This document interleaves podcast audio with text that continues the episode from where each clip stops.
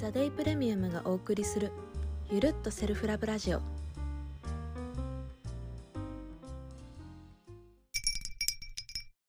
皆さんこんにちはセイラです。こんにちは、あみです。今日はですね、アラサーが考える 今の幸せな暮らしとはっていうことについてね話していきたいと思ってます。はいはいはいはいよろしくお願いします、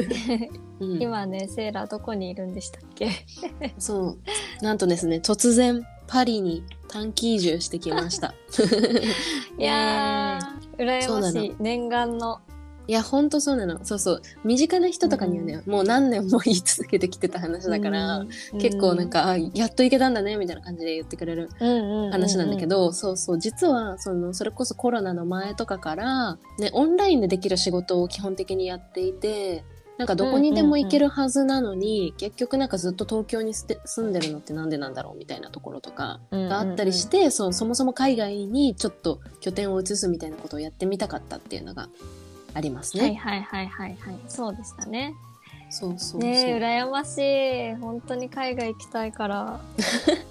楽しい楽しい環境が海外になるだけでも楽しいんだけどまあちょっと一応、なんでパリなのかっていうことに関しては私がパリが好きだからっていうだけになるんですけど なんかなんでヨーロッパかっていうところでいくとまあねただ短期移住したからってそんなすぐに何かが変わるわけでもないんだけれども、でもなんかなんとなく日本人ってすごく仕事を大切にしていて、ね、それこそ昭和の時代とかは会社が家族ぐらいね会社にずっといてうん会社の人たちと仲良くしてなんか休日も会社の人と出かけてみたいな感じの価値観だったと思うんだけどよくねヨーロッパってその仕事のための人生じゃなくて人生の中に仕事があるだけだみたいな言い方をしてなんかその仕事で人生を犠牲にしないみたいな価値観があったりするじゃん？素敵。うんうん。ね、そうそうそれを実際にやってみたらどうなるんだろうみたいなのをちょっと体感したくてパリに来たっていうのが一つの要素として。あります。あいや、実際どう？実際ね日本と違って全然不便だから。不便な中で工夫するみたいな感じ？だなって思う。なんか例えばそれこそ24時間空いてるお店がないとか。はいはいはいはい。なんかさそういうのもさ逆に海外から来た外国の方とかはなんか24時間空いてて何でも買えるコンビニってめっちゃすごいみたいな感じで言ったりするじゃん。うんうんうん。そうそう、け、どなんかそのそもそも24時間空いてる場所がないからこそ逆にん生活が整うというか、はいはいはいはいはい。なるほどね。うん夜は寝るしかないよねみたいな。へわかる？え。そうそうそう24時間営業って日本特有なんだ。いやほぼ日本特有じゃない？もしかしたらアジア圏の場所とかあるかもしれないけどあなんか多分朝まで飲めるパブみたいなとことかってうんあんの確かなとか思ってたけど。お酒屋さんはもしかしたらあるかもしれないけどなんかスーパーとかでさ空いてる場所とかはなかったりするしああ、なるほどね。はいはいはいはい。そうそうまあもしかしたらそのキリスト教的なところとかが影響してるのかもしれないけど日曜日はさ基本スーパー閉まってるみたいなああ、そっかそっか。教会行くとかなのかな。ねとかっていうののもしかしたら派生なのかもしれないけどそうそう、うんでもそんなに日本ほど便利じゃないから、どね。そうそう逆にいいみたいな感じで。えーそうそうとりあえず一旦暮らしてるんですよね、っていう感じ、うん今1週間ぐらい経ったんだけどなんかこの今回アミとあうんうん。のこのラジオをするにあたっていろいろ話してた時に、うん。なんかその私の中での一個気づきがあったみたいな話をしてて、うんうん。私は東京にいた時は会社員時代って本当に平日時間がないし朝から晩まで自営業になってなんかその平日のお昼にゆっくりアフタヌーンティーに行けるとか。そうそう流行りのカフェに行けるみたいなのって結構その私の中での幸せの一つだと思ってたの。いつからか多分それが目的になっちゃっててあ目的というか手段になっちゃってた？あ違う違うなんかちょっと 分からなくなっちゃった。けど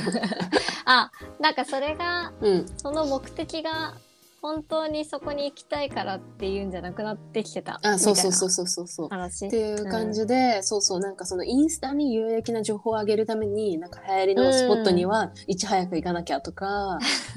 そう素晴らしいよ。そうそうなんかそれはそれですごい。その当時はすごい可愛い洋服着てその可愛いカフェで写真撮るみたいなやつすごい楽しかったなって思ってたんだけどヨーロッパパリに来てうんうんただの公園ねしかもただの公園なんだけどなんかヨーロッパの公園ってすごいさ緑とかが整えられてたりとかお花がたくさん咲いてたりとかするから、なんかそういうところに行って近所でサンドイッチ買って持ってってサンドイッチを食べるっていうだけで幸せを感じられたの。いやうん。ー、幸せが手軽に手に入る感じだね、そうそうそうそう。で特にこの間リュクサンブール公園っていうところに日曜日行ってサンドイッチ食べてたんだけど、公園の中にめちゃくちゃ椅子が置かれててはいはいはいはい。めっちゃ人がいてみんなその太陽を浴びながらサンドイッチ食べたりそれこそシャンパン持ってきてる人がいたりなんか家族と来てる人もいるし読書してる人もいるしなんか仕事仲間っぽい人たちとかと喋ってる人たちもいるしみたいな感じの景色でなんかもちろんレストランとかに行ってる人たちもいるんだろうけどなんかそのそれこそさっき亜美が言ってくれたみたいに手軽な幸せじゃないけどたくさん過敏なものとかを持ってなくても太陽を浴びながら仲間と食事をして自然の中で過ごすぐらいの手軽さでうんうんうん幸せを感じられるんだみたいなのが結構その衝撃だったというか、うんうんうん、だったし私も結構それで満足だったんだよねみたいなことに気づいて。あだからは今までなんかすごいお金をかけて幸せを手に入れてた気がしたんだけど、ーはいはい、はい。そもそもお金かけなくても幸せになれる部分ってあるよねみたいなこところに改めて気づけたというか。なるほどね、そう。そうそうそうそういそうだねそのセーラの話を聞いて私も最近環境の変化があってあの、うん。うん転職をしたんだけど仕事内容が変わったっていうだけじゃなくて、うん。生活スタイルがすごい変わってて、うんうん。なるほど。今までは結構外に出ることも多い仕事だったんだけどもうほぼ完全に自宅で完結するお仕事にうん。なんか変わって、うんうん。なんかそうすると日頃そんなにこう買い物をそもそもしなくなったりとか、はいはいあとなんか、そう、食事も全部自炊になったし、生活がなんかどんどんミニマルにこうんうなんかなってったんだけど、そうなった時にふと、なんかさっきのセーラーの話じゃないけど、今まですっごいお金を変なとこにいろんいっぱい使ってたんだけど、全然それで幸せを変えてなかった気がして。はいはいはいはい。そうで、なんか逆に、うんこの今本当に必要なものだけに囲まれてる生活になってから、樽を知るじゃないけど、すごい充足感があるなーって思ってて、これから本当に必要なものを見極めたいってなると、それを明確化するために、改めて、その支出うんの見直しをするって、なんか意外といいいい方法だったのかもってめちゃくちゃ、。うんうんそうそう思思ったっていうのが、ああるんだよねっていう。でも確かに私の周りでもほぼフルリモートになって、洋服そんなにいらなくなったみたいな。わかる。こうことを言ってる子とかがいたりするから 毎日ねいろいろ着飾ってなんかまあそれはそれで楽しんでいたんだけど、ライフスタイルが変わったことを機に、なんかそんなに物が必要じゃなくなったことに気づく人みたいなのいるのかもね。うんうんうん。そうそうそうそう。この生活になるちょっと前くらいからなんだけど、なんかデニムをすごい最近履くようになったっていう話なんだけど、うんなんでデニムを履くかっていうと、彼氏が、なんかデニムおすすめだよみたいなこと言われて、なんかふーんとか思ってたんだけど、なんかその彼が履いてたジーンズって、うんうん。買うと結構高いんだけど、うんうん。履いてクタクタになって結構いい感じに色落ちしたら、それをジーンズのそのブランドが買い取ってくれて、新しいデニムに交換してくれるのね。だから一生履き回せんのよ、そのデニム。うんうんうんうん。ずっとなんか履いてって、しかも色落ちしていくとだんだん愛着も湧いてくし、うん。なんか大事に着れるようなものとかが一本あれば、そんなに服ってたくさんいらないと思うみたいなことを言われて、うんうんあ、うん。なるほどと思って、私もデニムを買ったんだけど、その買い物がきっかけで、なんか、ベーシックなものが自分の手元にちゃんとあれば、うんうん。なんかそんなにたくさんいらないなってなっちゃって。いやわかる。ちなみにそのアアミのそのデニムのブランドはなんてブランドなんだっけ？みんなの、参考まで。うんだと。買い取ってくれるんだそう、買い取ってくれる。の。えー、めっちゃいいサービス。なんかさ時を同じくしてたまたま私もさデニム生活を始めててパリジェンヌになるっていうさ私の中での目標があったから。な、なじ、なじみたいのね。そうそうそう。パリジェンヌになるためになんかバーキンじゃないけどデニム履いてみたいなイメージではいはいはい。そうそうそうなんかデニムをね何着かその地元の人に馴染むように買って持ってったんだけどなんかその日本でも売れてる本でフランス人は10着しか持ってないみたいな本とかってあったりするんだけど、あるねあるね。基本本当にみんなデニムではい女性の方もみんなデニムだし夏も歩きやすい靴、ん本当にスニーカーみたいなやつかもしくはフラットシューズみたいなやつ、うんうん、とか、で上着がちょっと変わってるぐらいの感じだから日本と比べるとおしゃれの幅は狭いからそれが楽しくないって思う人ももしかしたらいるかもしれないけど、うんうんうん、でもなんかその中でもし楽しめるんだったら物がそんなに持ってなくてもなんかその毎日着回して楽しめるみたいな感じだから、日本の常識でいくとなんか毎日毎日違う洋服着てみたいなはいはいはい感じわかる。にしなきゃいけないって思っちゃったりするかもしれないけど、そもそもそれがもしかすると疑っていいところというかそうじゃなくてもいいのかもね、みたいな感じかもね、もしかすると。そうだね。こんまりさんって、ないんか、アメリカでめちゃめちゃ流行ったけど、うんうんうんうん。なんかネットフリックスのドキュメンタリーとか見ててもさ、うんうんうん。本当にときめくものだけ手元に残しましょうみたいな。うん。ただの片付け番組じゃなくて、うんうん。一番大切なものって本当にどれなんだっけみたいなのを問いかけるみたいな番組なんだけど、そうやって研ぎ澄ましていくことって幸福感につながっていくんだなっていうのをなんか改めて体感したという確かに確かに話。なんか私はこの物を持ってるみたいなことにそんなに。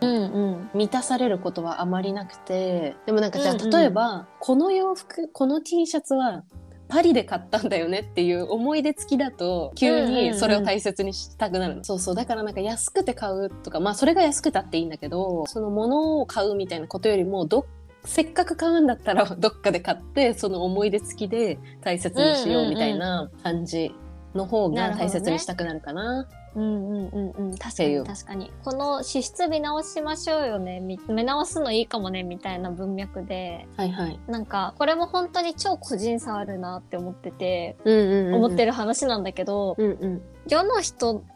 なんか一部の本当に資産家？いや、一部のさ、うん。なんかもう、あの、先祖代々の土地があって、みたいな。いるよねいるよね、そうそうそう、うんそういうもう生まれながらにあの、うん。ピラミッドのトップみたいな人以外は、時間っていうリソースもそうだし、うん。なんかお金っていうリソースもそうだし上限がある程度あるのかなって思ってて、うん。その上限って本当人によって違うと思うんだけど、上限がある中で最大限に幸せになろうって思うと何にでもフルで支出をマックスにするとし幸せの度合いがちょっとちっちゃいのがこうポンポンポンポンポンってこ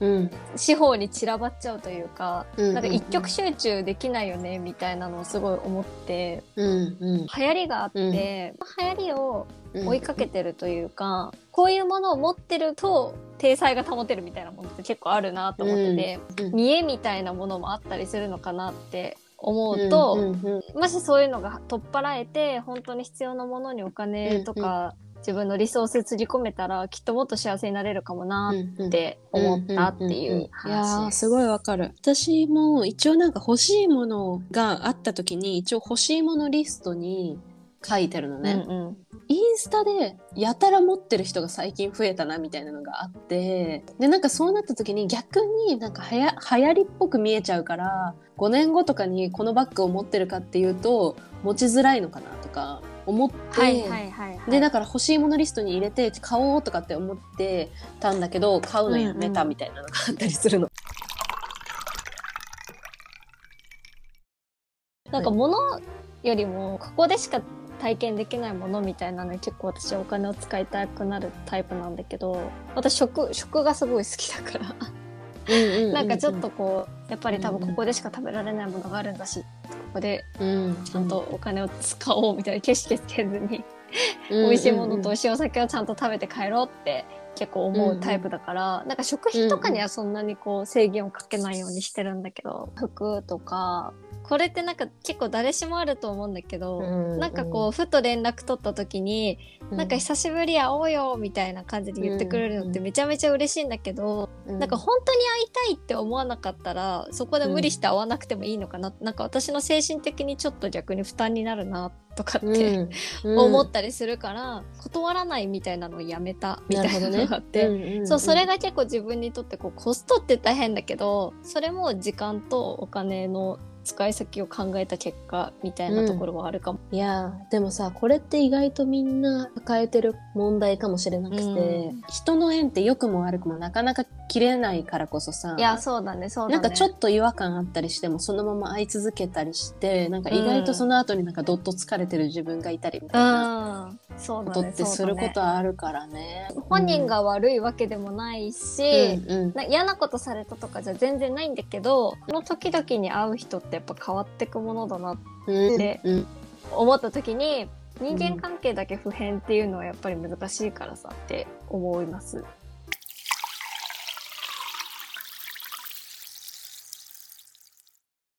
あれだね。あの生活費を下げることも重要みたいな話だよね。このソースは賛否両論あるかもしれないけどそのひろゆきとかもさなんか結構よく言ってるよね。っていう話でさ、うんうんあの収入が上がっても幸福度が上がらないみたいな話ってうん。収入が上がるとそれに合わせて生活コストも一緒にみんな上げちゃってうんそうするといつまでもお金に余裕がなくてうん。なんかその支出が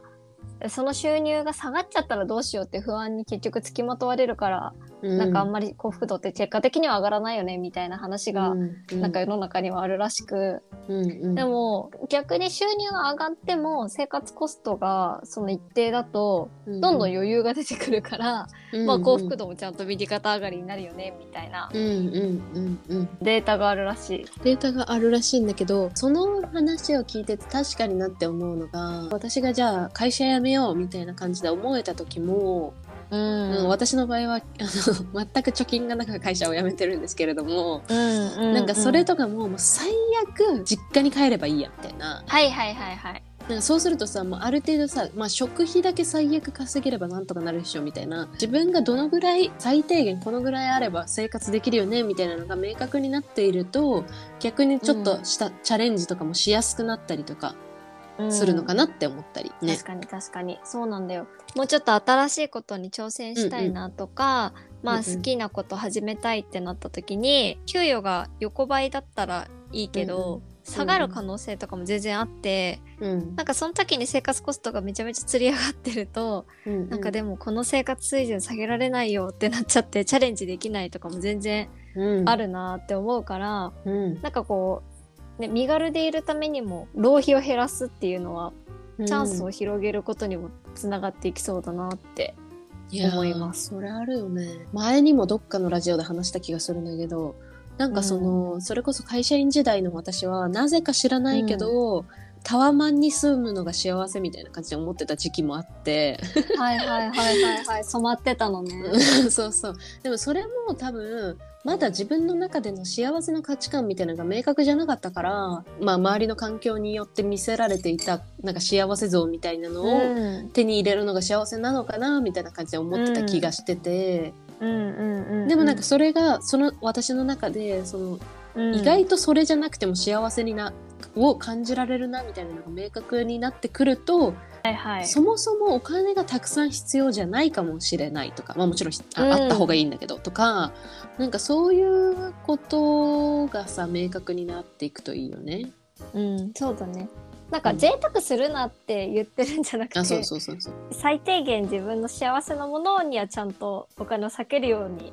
うんうん。していきたいよねっていう。ことだよねそうそうそうそうそう。でかといってさ私がお金が全く必要じゃないかっていうと全然そういうわけじゃなくてさ、なんか海外を飛び回りたいからさその分のお金は必要なわけじゃん。いやーそうだねそうだね。そうそうだからまあ何にお金をかけて何にお金をかけないで、うんまあ、最低限このぐらいあれば生きていけるよねみたいなのがうん言語化されると、それこそさっきの話じゃないけどあの、うん新しいことにチャレンジもしやすくなるし自分の幸せが。感じやすくなるっていう話ですね、うんそうだね。だから意外と自分の幸せは支出の見直しからという めっちゃ現実的な解決策 急になんか現実と向き合うかみたいな。そうそうそうそう。そう結構特に日本ってあの、うんうん。学校で基本的にお金に関する勉強ってさせないみたいな家庭でも、うんうん。お金儲けってちょっと汚いみたいな、うん。あの風にやっぱり文化としてあるから、うん。あまりそういうお金の話ってしないけど、まあ、海外とかだと結構そういう勉強ってさせるよねみたいな話で、うん何にどうお金を使うのと自分の人生が豊かになるのかっていうのを分からないまま、みんな会社員になってお金を稼ぎ始めるから、やっぱりこういうことって起きるよねっていうのがあるから、うんちょっとそういうお金に関する知識をつけてみるとか、うんそれこそ高校だともうお金に関する勉強が義務教育に含まれるっていうような動きもあるみたいだし、アラサーだからこそやった方がいい勉強の一つでもあるのかなっていや思いました。あるあるあるあるいやそうなんだよねだからさその話ちょっと別の回で掘り下げたいけど、じゃあアラサーはどうやってお金の勉強したらいいんだろうかみたいなのがいやーそうだね。ちょっとまた掘り下げたいテーマですそうでねすね。いやでもなんかアラサーらしいめちゃくちゃ現実的な解決策で ございましたがそうそうそうですねと。いう感じでね、うんうん方法の一つとしてね収支を見直して改善してみるって感じだよね。その見直し方だけど最近だとね家計簿アプリとかあの、はいはい。ああるみたいなので、ちょっとクレジットに全部支払い切り替えてみてなんかその支出の内訳をアプリに教えてもらうとか、今自分がいくら何には払ってるのかわからないっていう人はそういうのをスタートするところから始めてみるのはいかがでしょうかといういいと思います。ご提案です。はい、意外とやってない人もいるかもしれないし一度連携しちゃったらねスムーズにねそうそうそう。反映されたりするから新年度のタイミングだしねちょうどいいかもしれません。うんうん。はいぜひ。やってみてください。ということですねえっと今日は、はいはい。アラサーが考える今の幸せな暮らしとはっていうところで自分が幸せを感じるポイントを研ぎ澄まして時間とお金を割くみたいなことが重要かもねっていう話でした。はい。はい。ということで、ゆるっとセルフラブでは、セイラとアンミが今感じてることをざくばらに話したりとか、自分を大切にする方法についてを話し合ったりしているので、もしよかったら次回も楽しみにしていてください。ということで、ありがとうございました。はいありがとうございました。またね